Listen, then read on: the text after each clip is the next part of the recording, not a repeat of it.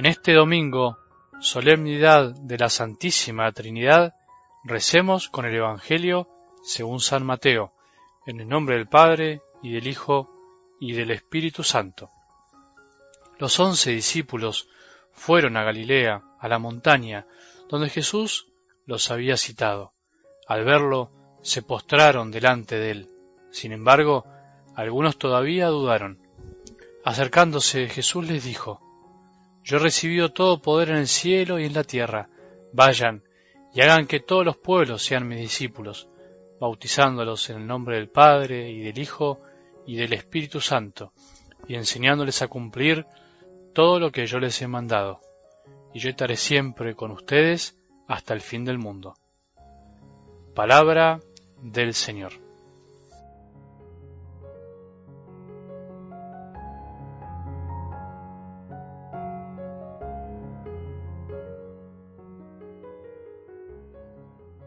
Después de celebrar la gran fiesta de Pentecostés, el domingo siguiente, hoy, celebramos la fiesta del gran misterio de nuestra fe, la Santísima Trinidad.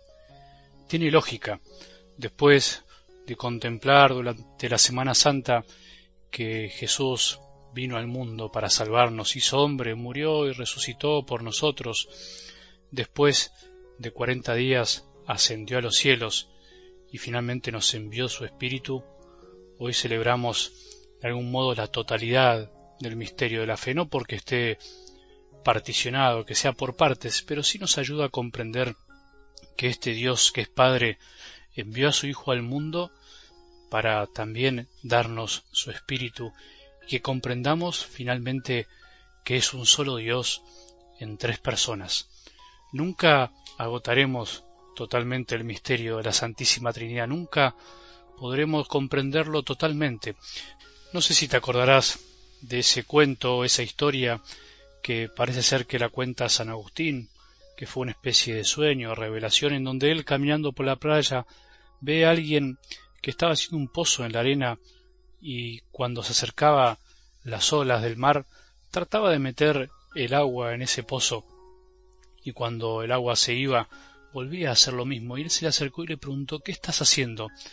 tratando de meter todo el agua del mar en este pozo. Y San Agustín le dijo eso es imposible.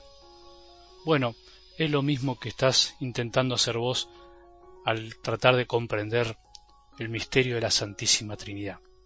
Bueno, es un cuento que grafica un poco la imposibilidad que tiene nuestra razón para comprender totalmente, pero al mismo tiempo no podemos dejar de decir que es misterio porque también se nos muestra, también se nos reveló. No podríamos comprender que Dios es uno y trino si no hubiera sido porque Él mismo nos los reveló con su palabra, con su vida, con su espíritu. Por eso es el misterio de los misterios.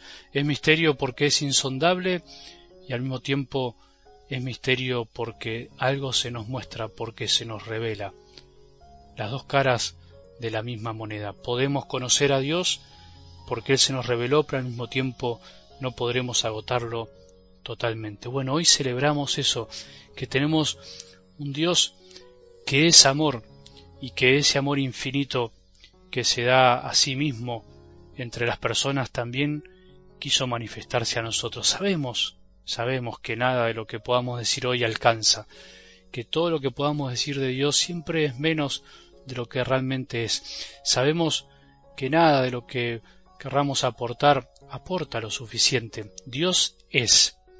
Esa es la gran verdad. Dios es y es absolutamente más grande que todo lo que podamos imaginar. Por eso hoy siempre, hoy especialmente en el Día de la Trinidad, no importa tanto lo que nosotros, lo que los sacerdotes, vos y yo podamos decir de Él, sino que lo que tenemos que dejar es que él nos los diga a nosotros. Aún no escuchamos y no sabemos cómo es realmente nuestro Dios. Nos equivocamos mucho cuando hablamos de Él, cuando pensamos sobre Él, cuando incluso nos damos el lujo de enojarnos con Él. La Trinidad es comunión de amor, es libertad pura para amar. La Trinidad vino a vivir, se acostumbró a estar con nosotros en Jesús para que nosotros sepamos cómo es Él, para que nosotros sepamos cómo vive este Dios que es Padre, Hijo y Espíritu Santo. La Trinidad es una, pero no está sola. Ama infinitamente y el que ama nunca, jamás está solo. Como imagen y semejanza de este Dios trino nosotros no estamos hechos para estar solos, ni siquiera para pensar que estamos solos. Nunca estamos solos, aunque muchas veces nos aislemos. Que no se nos ocurra pensar hoy que estamos solos, ni siquiera nos imaginemos esta situación. Por eso no creas, no sientas, no vivas como si estuvieras solo, creando tu propia vida. El que construye su propia vida pensando, viviendo como solo, como si estuviera solo, finalmente se queda solo, bien solo. Y por eso Jesús, antes de ascender a los cielos en algo del Evangelio de hoy, envió a sus discípulos que todavía dudaban a evangelizar, a bautizar en el nombre del Padre y del Hijo y del Espíritu Santo, a enseñar todo lo que Él había hecho y mandado, y prometió su presencia para siempre con nosotros hasta el fin del mundo. Esa es nuestra misión, hablarle a los hombres de que Dios es Padre, que ama, que es misericordioso, que somos sus hijos, que Dios también es Hijo y por eso vino a hacerse como uno de nosotros, nuestro hermano, a vivir como nosotros y a enseñarnos a vivir como Él quiere y nos dio su espíritu para que Él habite en nosotros y nosotros tengamos la fuerza para vivir como Él desea. No nos olvidemos que esa es nuestra misión, hablarle a los hombres de Dios y hablarle a Dios de los hombres. Que tengamos un buen domingo y que la bendición de Dios que es Padre misericordioso, Hijo y Espíritu Santo, descienda sobre nuestros corazones y permanezca para siempre.